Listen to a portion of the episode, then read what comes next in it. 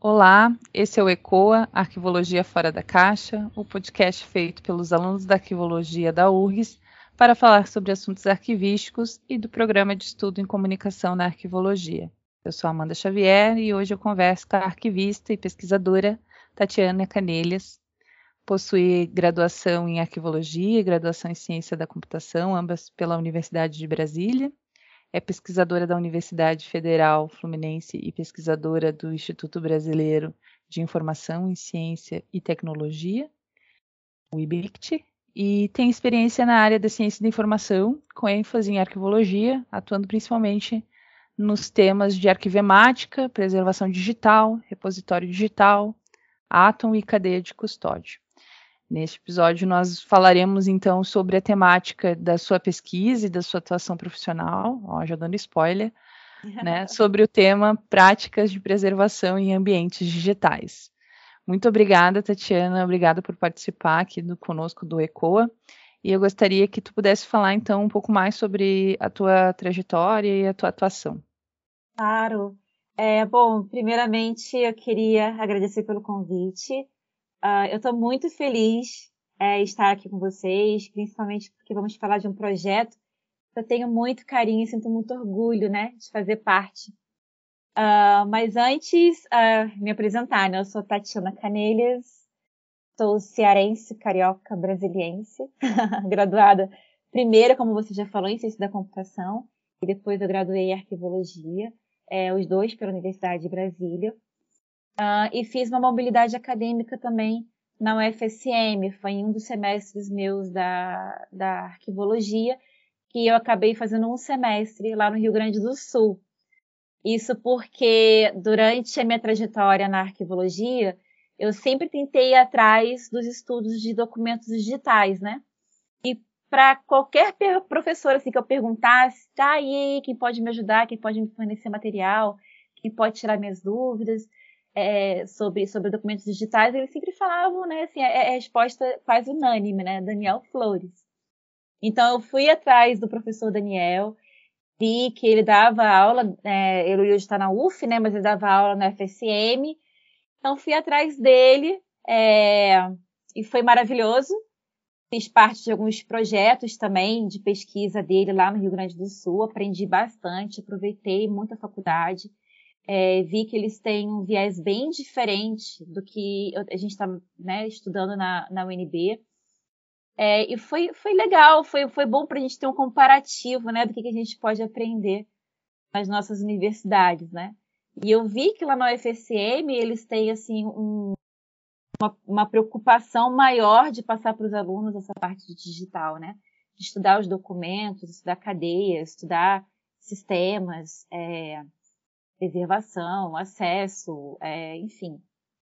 Eles têm muito assim aula teórica em um semestre e prática no outro, teórica em um e prática no outro. Achei isso maravilhoso.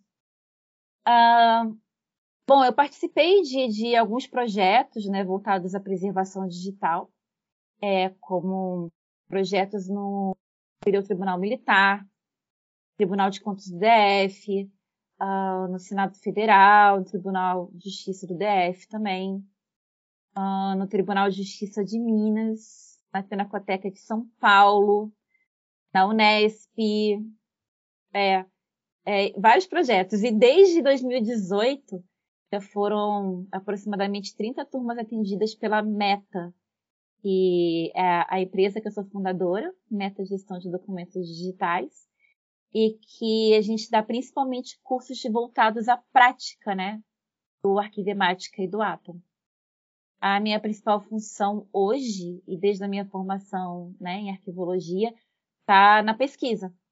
Já participei uh, de pesquisas pela UNB e hoje eu sou pesquisadora do, do IBICT, né, do Instituto Brasileiro de Informação em Ciência e Tecnologia, e também faço parte do grupo CNPq da UF, já de A, Documentos Arquivísticos Digitais.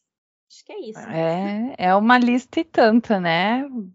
Então, muito obrigada pela tua apresentação, né? E para começarmos nossa nossa conversa sobre preservação digital, gostaria que tu falasse sobre o que, que é a preservação digital e qual seria a importância dela na nossa área, né, de atuação. Claro. É, eu, eu vi que essa perguntinha ela é bem, bem básica, assim, nesses pods né, que vocês fazem, principalmente quando vocês pegam algum profissional que está voltado aos estudos, né, de preservação digital.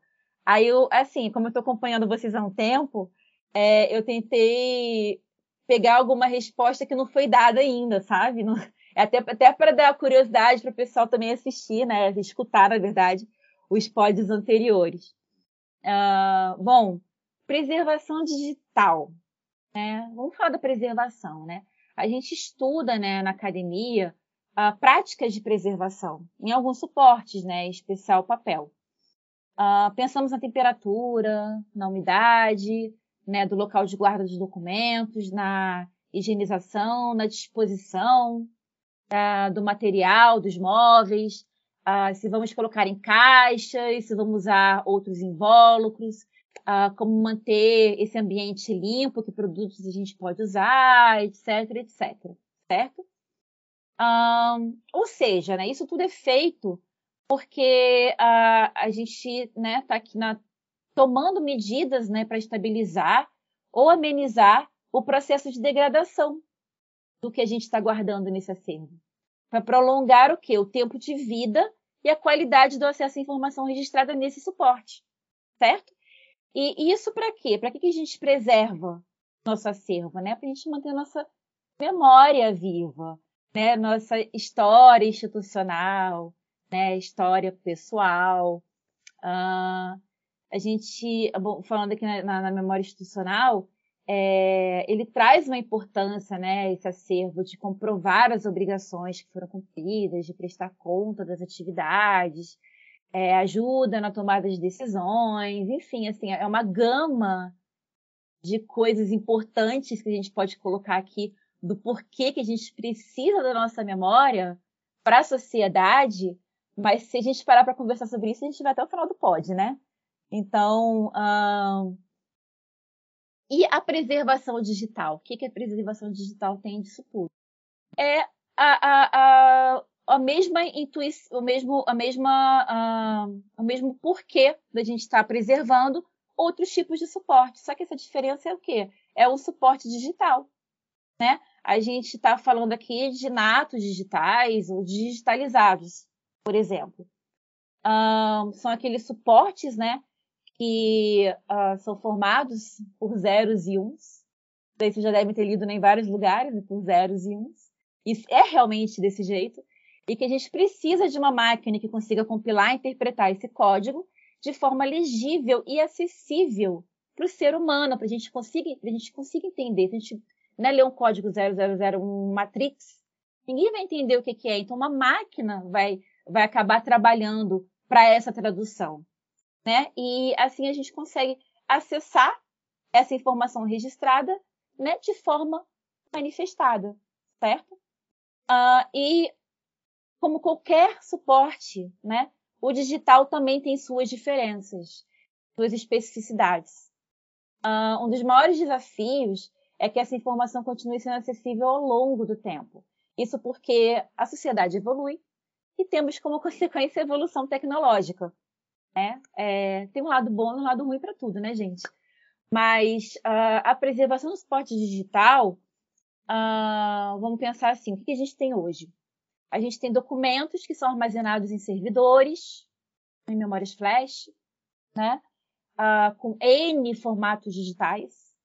E a gente consegue acessar esse conteúdo informacional usando softwares específicos né, nos nossos computadores ou celulares, enfim.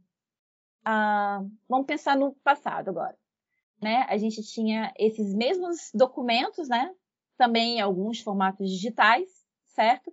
Só que em suporte de CDs, disquetes, fitas, cartões de perfuração, né? com as leitoras, né? a gente tinha as máquinas, hardwares, né? as leitoras para esses suportes, uh, que hoje em dia a gente nem usa mais. Né? Então a gente não precisa delas, para acessar o que está salvo nesse tipo de suporte. E amanhã? Na nossa pergunta é o amanhã.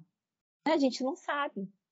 Não sabe como é que vão ser esses suportes, a gente não sabe como é que vão ser esses formatos, a gente não sabe como é que vai ser esse hardware, ou seja, que tecnologia vai ter, né, para a gente poder acessar o que a gente está produzindo hoje. Vamos conseguir? Não sei. O que a gente hoje estuda, e eu falo isso a gente assim como uma comunidade que estuda preservação digital, é essa preocupação do acesso a longo prazo, né? Uh, e é claro, de, de, pela, pela, pela a fragilidade que o, que o documento digital traz, a gente também tem uma fácil que manipulação, fácil adulteração. A gente cria fácil, manipula fácil, deleta fácil. Uh, então, a gente ainda tem essa preocupação de manter essa informação ao longo desse tempo que a gente precisa, né, que é necessário, é, que ele se mantenha de forma autêntica, né, com a sua integridade, a sua identidade preservados. Então, a preservação digital engloba todo, tudo, todos esses aspectos, né, de termos uh, como acessar esse, esse, essa informação a longo prazo e que essa informação ela se mantenha autêntica quem não tem um CD, né, lá guardado no fundo do armário, que não tem nem mais leitora de CD, não tem DVD, é bem isso mesmo. Vai museu, vai museu, o que acha? Aqui tu citaste vários exemplos, né, em comparação até chegar no, no, no ambiente digital, no ambiente de preservação digital, papel, diversos suportes, né, traçando esse paralelo com o analógico e o digital.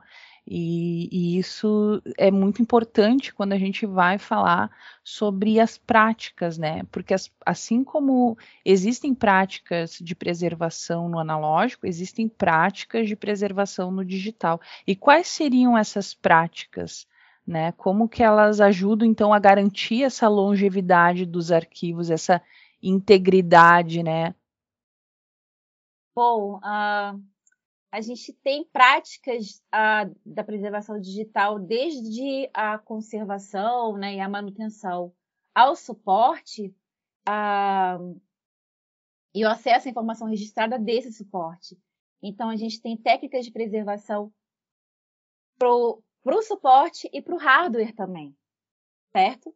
Uh, vou citar aqui algumas, existem várias, eu vou citar algumas aqui é, que são até da minha época, vou até me, me entregar aqui um pouquinho. Bom, refrescamento é uma, uma prática de preservação. E a gente tem a trans, onde a gente tem a transferência da informação de um determinado suporte físico de armazenamento para um outro mais atual, antes que o primeiro se deteriore ou se torne uh, obsoleto, né, de forma irremediável. A outra forma é a emulação a emulação, que é a substituição das plataformas de hardware obsoletas que são necessárias para executar no futuro os aplicativos originais em máquinas virtuais, né? São chamados emuladores, né? É esse software que é capaz de produzir, né? Na verdade, produzir não, reproduzir o comportamento ah, de uma plataforma de hardware ou software numa outra. Né? Só que, se tratando também de preservação, o próprio, o próprio emulador ele pode se tornar obsoleto também. Então, essa é uma prática um pouco perigosa. O encapsulamento também temos, né, que mantém os objetos digitais inalterados até o momento em que se tornam necessários. A preservação do objeto digital original, juntamente com as informações capazes de garantir a sua uh, futura interpretação, né? Ah, tem a normalização, a normalização que é muito usada, principalmente pelo software, né, que a gente usa bastante aqui para preservação digital, que é o Arquivemática, né, muito usado assim, nos documentos arquivísticos, né. Ah, que a normalização faz o quê, gente? Essa é uma palavra muito importante até. Ela reduz o número de formatos distintos que podem ser encontrados num repositório digital ah, para um, um número mínimo, né, de formatos, para que você precise cuidar daquele número mínimo de formatos. Uma, é, não é para você ter uma gama de formatos né, é, digitais dentro do seu repositório. Ah, mas para que isso aconteça com sucesso, a gente tem que pensar na escolha do formato né, de normalização, de preservação, da, da, da preservação dos formatos conhecidos pela sociedade, né, assim, preferencialmente tem que ser conhecido, e tem que ser formatos baseados em normas internacionais abertas, muito para preservação também e para acesso a longo prazo. Uh, isso deve estar bem definido, gente, na política institucional. Né? É, é, um tipo de prática que, bom, como eu falei, ela é muito utilizada uh, em cima dos documentos arquivísticos, né? pelo Arquivemática, por exemplo. É onde a gente trata ali das derivadas de preservação, as derivadas de acesso. Né? Então, tudo isso aqui pautado né, nas políticas da instituição. Outro que a gente tem, né, que a gente fala muito, na verdade, é a migração, que é a transferência periódica de material digital uh, de uma certa configuração para outra ou de uma geração de tecnologia para a subsequente. Né? É estar sempre atualizando esse material digital e assim manter os objetos digitais compatíveis com as tecnologias atuais. Essa migração ela pode ser de formatos analógicos, pode ser para suportes analógicos. Isso daí é uma coisa que uh, eu nunca vi sendo feita, né? Mas nos estudos dizem que tem, né? Que é você pegar é, o que está em digital e passar para um suporte analógico com o intuito de aumentar a longevidade, né? Daquele, daquela informação. Uh, isso é muito aplicado a textos ou imagens, mas não dá para ser aplicado, por exemplo, a objetos digitais que são dinâmicos, né? São interativos. Não tem como. É algo que você possa imprimir, que aquilo reflita exatamente o que está no seu uh, computador, né? No seu, no seu uh, documento digital. Uh, a gente pode também falar de migração de para formatos concorrentes, né? Isso porque os formatos eles estão sujeitos à descontinuidade, principalmente os formatos que são proprietários, né? Uh, então, é uma forma de garantir que os objetos digitais sobrevivam a esse tipo de ruptura tecnológica, né? Que é a conservação para formatos de uma linha de produtos concorrentes. Então, você, por exemplo, digamos que o Word, né, é, que é o formato concorrente para o que tem no LibreOffice, né? Uh, digamos, então, que a gente coloque para de, de doc para, acho que é OG, qual que é o formato do, do LibreOffice? Eu acho que é ODX, não? ODX, isso mesmo. Então, esses formatos concorrentes, né? É, um exemplo que a gente pode trazer aqui é transformar do doc para um ODT, né? Que vem aí do, do, da plataforma, né? Da Microsoft, né? Word, né, para um formato que é utilizado pelo, pelo LibreOffice, né, que é, que é o formato aberto. Eu queria aproveitar, gente, para falar uma coisa aqui para vocês, a gente falando aqui de formato aberto, e acabei, de falar, acabei falando de Word, né, para trazer uma, uma curiosidade né, para as pessoas que trabalham com preservação digital e que eu escuto em muitas palestras, é, tanto aqui no Brasil quanto fora, que ah, o formato DocX, XL, é, é, XLSX, é, todos esses formatos alguma coisa X, eles não são formatos fechados, eles são formatos abertos, eles são pautados em ISOs, né? Então, pessoas falam, ah, mas é porque é da Microsoft, mas a Microsoft, ela abriu esse código. É, é, ele está numa ISO, está pautado em ISO e ele está aberto. Então, todos esses X né, que tem formatos da Microsoft, ele é formato aberto, tá, gente? Então, começar a corrigir aí nossa fala e achar que é proprietário, porque não, tá? Uh, voltando aqui na né, nossa pergunta, né? Uh, falei daqui dos concorrentes. Uh, bom, então são várias técnicas, né? Que a gente tem. Todas essas técnicas, elas trazem essa preocupação da obsolescência né? E, e por isso tenta de alguma forma conseguir acessar a informação registrada no objeto digital em algum momento no futuro, certo? Ah, bom, ah, essas práticas elas devem ser feitas de forma sistêmica, isso também é muito importante, tá, gente? Quando a gente fala em preservação digital, principalmente quando a gente está tratando da integridade, da autenticidade documental, é, ela deve ser feito é, nos sistemas, dentro dos sistemas. Antigamente a gente fazia isso de forma manual, não era documentado. Quem sabe se não era adulterado, né? Esse documento depois que a gente fizesse essa migração, migração de formato, migração é, é, ou, ou, ou, migração de, de, de suporte, se, se, tinha como né, modificar a informação ali de alguma forma. Então é importante que isso esteja dentro de um sistema, que um sistema, né, que pautado em normas, em padrões, né, que são amplamente aceitos, ele, esse sistema ele faz essa conversão, essa normalização, ele, ele controla, né, ele tem todo esse controle interno de fazer essa preservação digital é, e ainda por cima autodocumentando, né, essa cadeia toda de preservação, né, principalmente usando os metadados premes, né, que a gente traz aqui todos os eventos de preservação, traz os envolvidos, né, as pessoas responsáveis, né, por essa preservação, enfim, são os metadados mais importantes que a gente pode colocar aí nessa trilha, né, de, de preservação digital. Ah, essa, toda essa parte que tu falou, né? Não só do que a gente está fazendo, mas como a gente está fazendo, né? Então, uh, não é só a prática em si, mas pensar nela sistematicamente, né? Com determinada periodicidade, qual é a justificativa para estar tá sendo adotada aquela metodologia. Então, tem muita coisa que envolve, né? Aquela prática, aquelas técnicas. E isso é muito importante. Bom, Tati, e o que é o modelo Hepatia? Como que ele foi criado? Quais que são os objetivos do Hepatia? Ai, gente, Hepatia está no meu coração.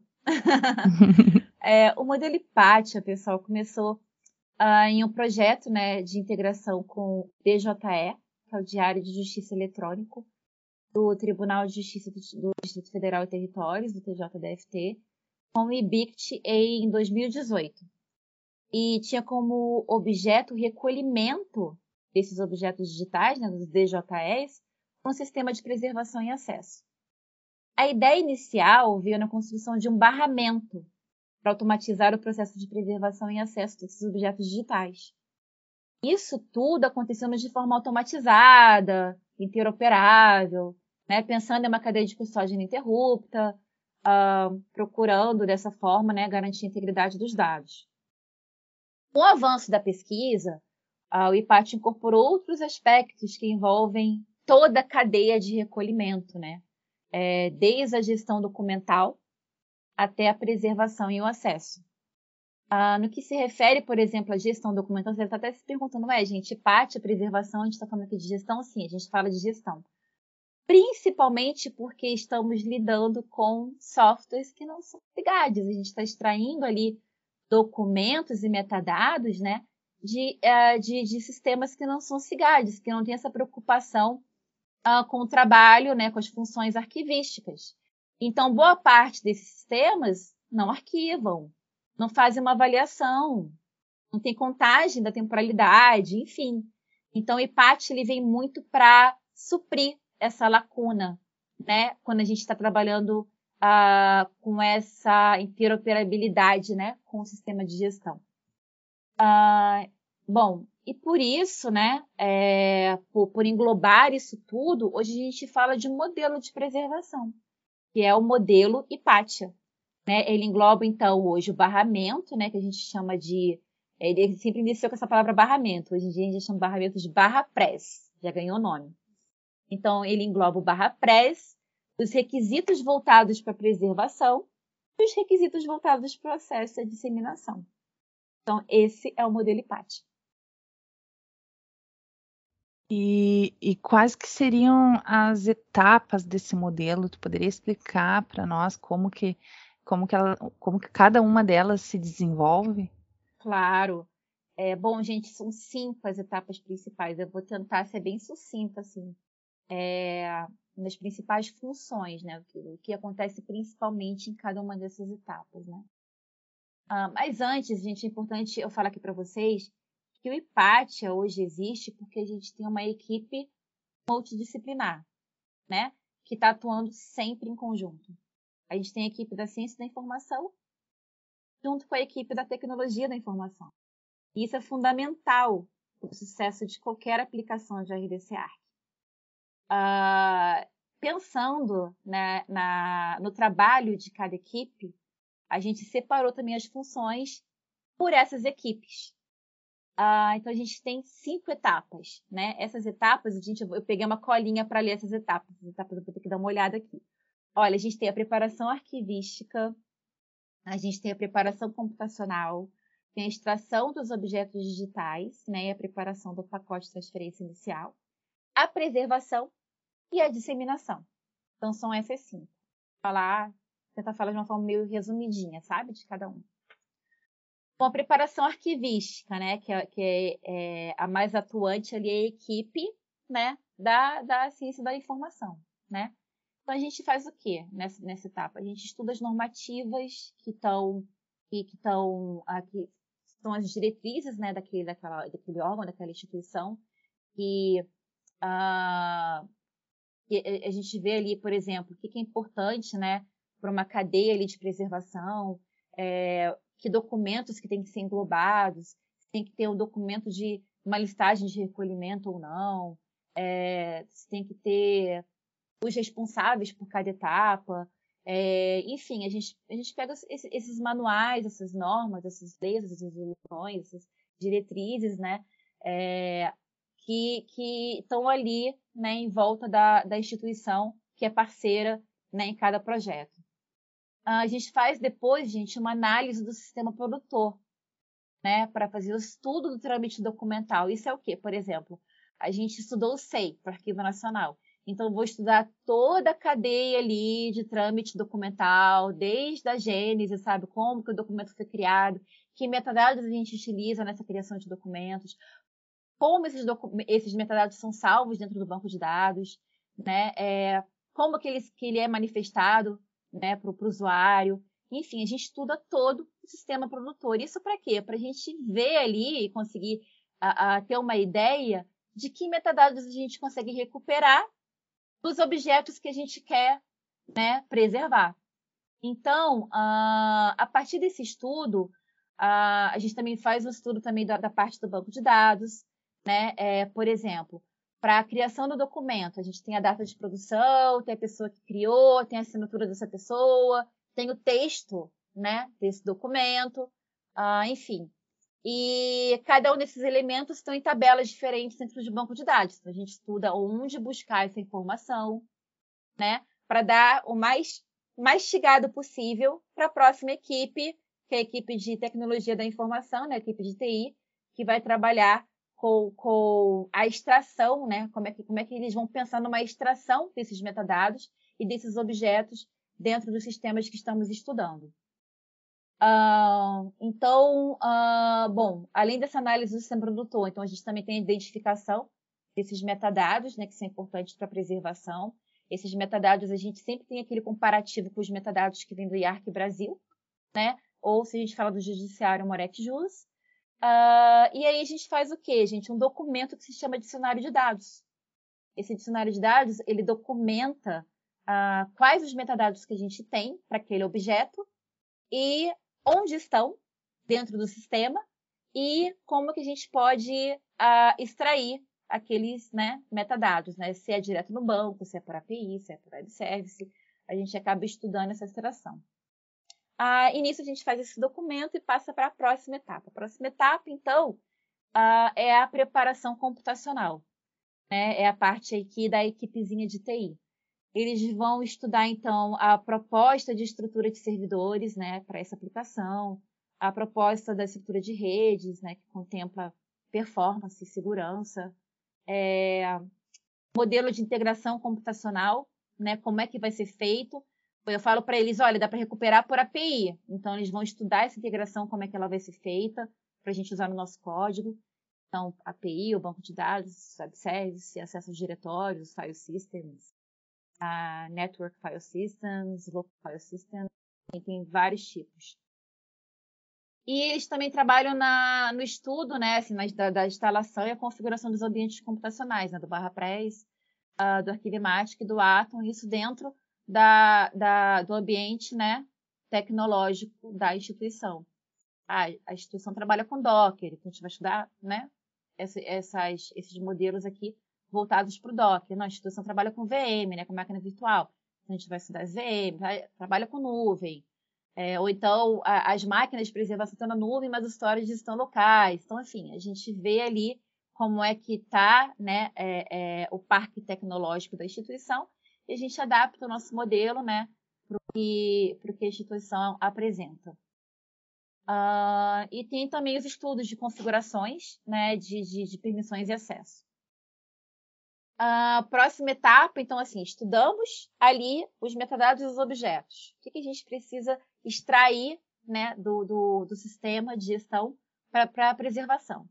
E depois a gente tem ali toda uma preparação e um estudo computacional também, de como é que vai ser extraído, como é que a gente vai né, é, é, acessar esses documentos, como é que a gente vai acessar esse ambiente, como é que como é que vão ser as permissões, enfim, todo aquele estudo de TI. Aí a gente junta isso tudo, todo esse estudo feito, para quê? Para a gente fazer o nosso primeiro pacote de transferência, que é o pacote de transferência inicial. Então, a gente, essa, essa próxima etapa, essa terceira etapa, é a extração de objetos digitais e a montagem desse pacote de transferência inicial. Uh, então, a gente estuda a criação das conexões entre os sistemas, a, a extração dos objetos de metadados, né, juntando as duas etapas anteriores, como eu falei aqui, a, e a criação desse pacote, que é um pacote no formato Baggett, a gente está trabalhando no formato Baggett, porque o Arquivemática, que é o sistema que a gente está usando por enquanto com os nossos parceiros, né, eles escolhem pelo, pelo Arquivemática e pelo Atom, então, até então, o Ipatia tá, tá, foi desenvolvido em cima desses dois sistemas, desses dois ambientes, né? Uh, então, o Arquivemática ele trabalha com esse tipo de pacotamento, né? Que é o Baggett, que é esse formato, né? Do, do pacote. Então, a gente acaba também formando o nosso pacote no formato Baggett, né? Até porque, no próprio modelo AIS, gente, ele fala que é importante que a tramitação dos objetos metadados né, entre sistemas, né, quando a gente muda que a nossa custódia né, sistêmica, é que seja feita, é, é bom que seja feita dentro de pacotes, né? É uma forma mais segura de você tramitar essa informação. Aí no pacote Baggett, a gente traz não somente os objetos e seus metadados, mas tem outras estruturas que a gente pode trabalhar nele para ser interpretado pela arquivemática. Estruturas como a configuração de processamento, né, que são aquelas perguntas que a arquivemática faz e que você automatiza, né, é, para ele estar tá sempre respondendo ah, do mesmo jeito para os pacotes né, que a gente está enviando. É, então, pode ter um documento que já vai dentro desse pacote de transferência inicial com as respostas dessas perguntas, e ela vai ser interpretada pela arquivemática. O mapa estrutural, como é que eu quero formar esse mapa estrutural dentro do Atom, por exemplo. É, o documento de metadados, ali eu vou registrar os metadados de gestão, eu vou estar tá retirando ali do, do sistema de gestão, e eu vou aproveitar ali, entre esses metadados de gestão, alguns metadados descritivos. O que, que eu posso usar aqui como que eu posso extrair do ambiente de gestão que pode se tornar descritivo, que a gente já pode automatizar e já enviar direto para o Atom.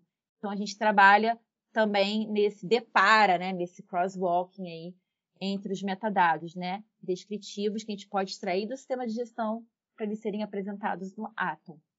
Uh, e também tem outros documentos, como checksum, né, checagem lá de, de, de verificação de soma, né, de, documentos, que é muito importante para trazer aí a integridade documental. Uh, tem, tem os documentos de submissão, que são aqueles documentos que têm uma relação com, aquele, com aqueles objetos que você quer preservar, mas não, tem, mas não são os objetos em si. Né? Por exemplo, a gente está uh, salvando, sei lá, um acervo que foi doado por uma celebridade, né? O acervo pessoal foi doado por uma celebridade, né? Alguém, a uma figura pública é, e está doando esse acervo. Esse acervo, gente, os objetos desse acervo são os nossos objetos digitais. Mas existem outros documentos que dão a, a a essa, essa doação, né? O termo de doação, né, a entrada dos documentos no arquivo, é, são docu aqueles documentos que dão suporte àquela doação. Então, a gente chama esses documentos que dão suporte a essa documentação como ah, documentos de submissão. Então, é, é, aqui no, no Arquivemática é o Submission Documentation. Então, esses documentos a gente coloca nessa pasta separada. E tem, a gente pode também trabalhar com normalização manual. Ao invés de normalizar né, os documentos dentro do Arquivemática, a gente pode também já enviar as normalizações feitas uh, do sistema de gestão para dentro do arquivo emático. Então, a gente vai trabalhar com normalização manual. Então, assim, são vários aspectos, né? São vários documentos a mais que a gente pode trabalhar dentro do nosso pacote para ele ser interpretado no arquivo emática da forma que foi estudada para atender melhor a preservação daqueles documentos naquela instituição. Passando e... por essa terceira etapa, desculpa, pode falar, Mandinha. Perdão, pode continuar, pode continuar. Tá. Passando essa etapa, a gente tem a quarta etapa, que é a etapa de preservação. Né? A gente faz o pacote de transferência inicial, ele é enviado para a arquivemática. Né? Então, a gente tem aquela preocupação com os microserviços, que, que, que o pacote passa, né? É, a gente tem aquela preocupação ao atendimento da política, né? De preservação da instituição, principalmente voltada a, a, aos formatos das derivadas de preservação de acesso. E, uh, e a partir daí, né, a gente, a gente né, tem ali os caminhos né, do storage, né, para a gente poder arquivar os nossos pacotes de arquivamento e ter os nossos pacotes de disseminação, que já vão para a próxima etapa, é a última etapa, né, a etapa de disseminação. Sai o pacote do arquivemático e vai para o servidor. É, essa parte de disseminação faz o quê? Ele pega o DIP que ele recebe né, do, do, do arquivo emática, processa esse DIP, que tem os objetos, ele tem as derivadas de acesso, né? E tem ah, os metadados de, de ah, descritivos, né? Ah, e são interpretados ali dentro da máquina.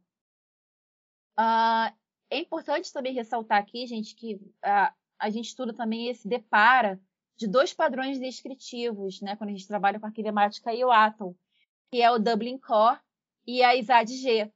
Né? Boa parte das instituições, a maioria até, uh, gostam de trabalhar com a ISAD-G, ela é mais completa, né? ali entre os padrões que são utilizados dentro do Atom.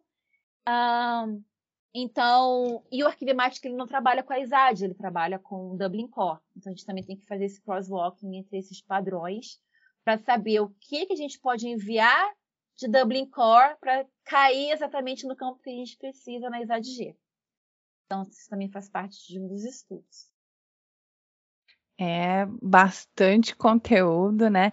E uma pergunta, esse modelo, ele pode ser aplicado em qualquer ambiente digital? Amanda, pode, desde que a gente consiga acessar e extrair os objetos, né, e os metadados, e que o projeto ele siga os requisitos né, especificados na documentação dos desenvolvedores de cada sistema. Né? Especificação do barra press, especificação do arquivemática, especificação do Atom. Seguindo as diretrizes né, que tem ali na, na documentação, funciona ó, redondamente. Né? Mas quando a gente tem alguma peculiaridade, alguma coisa ali para modificar, porque a, a instituição trabalha de outra forma, Aí uh, entram as pesquisas, né? A gente uh, tenta, tenta resolver da melhor forma possível essa, essa interação entre esses ambientes. E como pesquisadora na área da preservação digital, qual é a sua visão sobre essas iniciativas de preservação documental digital dentro das instituições brasileiras? Bom, Amanda, acho que eu posso falar aqui uh, das instituições que eu tive acesso, né? Eu, eu, sim, eu não posso falar como um todo, né? Mas das que eu tive acesso. E das que eu tive acesso tem de tudo. Uh, desde aquelas instituições que estão com os estudos em dia, dentro dos últimos acontecimentos mundiais em preservação digital, que seguem grupos, né? É, de estudos internacionais, é, que já chegam lá no IBICT, dando né, aula para gente de como preservar, isso é ótimo. É... Assim como a gente encontra também instituições que estão cruas, né, que chegam lá pedindo ajuda para saber até tipo, para onde eles podem, podem começar, né, com, como a gente começa aqui a trabalhar com a RDC Art. É... Eu fico feliz, é, né, assim, é, pelo que eu estou vendo, é, principalmente no judiciário, nas, nas, instituições de ensino superior, é que está tendo uma movimentação maior em torno da preservação, né? até porque tem normas aí que obrigam, né, os documentos a estarem ah, salvos, né, preservados aí em sistemas de preservação, open source, etc. Em, seguindo o RDC ARC, né? Ah, então, assim, é, quando eu iniciei nesse ramo, é, eu lembro de assistir palestras sobre a importância da preservação, né? E hoje em dia eu já vejo palestras de como fazer essa preservação. E isso demonstra, né, o nosso avanço aí nas instituições brasileiras. Uh, com certeza. Eu fico maravilhada assim com o espaço que, que existe, né, de intersecção entre a computação e a arquivologia, que é um, é um espaço recente, de certa forma, né, que precisa muita dedicação para explorarmos e conseguirmos identificarmos as necessidades, demandas, enfim, uh, parabéns pelo trabalho e, e assim, uma das coisas que eu percebi também na tua fala é com relação às equipes multidisciplinares, né? Sobre o arquivista estar atuando juntamente do, do pessoal da tecnologia da informação, com o pessoal do direito, com o pessoal, enfim, de diversas áreas estarem atuando conjuntamente para que as coisas avancem, né? E, e bem, para a gente encaminhar então a nossa conversa para o final, eu gostaria que você compartilhasse conosco alguma memória sua, alguma memória afetiva com a arquivologia. Aquela que faz o, o seu olhinho brilhar, assim. Ai, gente, é, são, são vários os momentos, mas assim, o que eu levo com, com muito carinho, muito carinho assim no meu coração. É claro que foi minha participação no CNA, gente, meu primeiro congresso, né? Que eu tô ali palestrando, né? Então, assim, é, nossa, foi uma emoção, foi tão gostoso, foi, foi maravilhoso, assim, então... Tava lindo, ah, tava lindo. Ai, foi muito bom, gente, ó. Agradeci demais o convite. Ah, e foi ótimo, né, assim, justamente porque eu estava ali apresentando o trabalho dessa pesquisa. Né? Então, quando a gente realiza esse trabalho com carinho, com dedicação, forte, muito forte, né, pautado sempre em estudos, pautado em pesquisas, pautado na ciência, né, muito importante. É, e a gente está diante de uma plateia né, de estudantes, de professores, de doutores, de praticantes, até de curiosos né, da nossa área, para expor o nosso projeto e ver o interesse de cada um para conhecer um pouquinho mais desse trabalho. Gente, não tem preço. Não tem preço. Foi um momento único para mim, assim, eu lembro com muito carinho. Tava muito lindo o evento, muito linda a tua participação também, Tati. E eu queria te agradecer mais uma vez, então, né, por participar do nosso episódio, por disponibilizar o teu tempo aqui conosco para compartilhar um pouco mais das tuas experiências, do teu conhecimento nesse assunto. E caso queira deixar alguma consideração, a fala é toda tua. Ah, bom, eu queria agradecer também por esse bate-papo, foi muito gostoso é, poder expor, né, de alguma forma, essa pesquisa para os seguidores desse canal. E queria dizer para todos aqueles que estão aplicando em suas instituições projetos de preservação que é possível, estamos juntos e vai dar certo. Tá certo, gente? Um beijo enorme em todos. Certo. Obrigada. Se você ouvinte gostou desse episódio, curta e compartilhe. Nos sigam nas nossas redes sociais, ecoa.urgs. Com esta mensagem, chegamos ao fim desse episódio do programa de extensão ECOA, um projeto da arquivologia da URGS, Universidade Federal do Rio Grande do Sul, para dar voz à arquivologia e mostrar o fazer arquivístico, pensando fora da caixa. Até a próxima!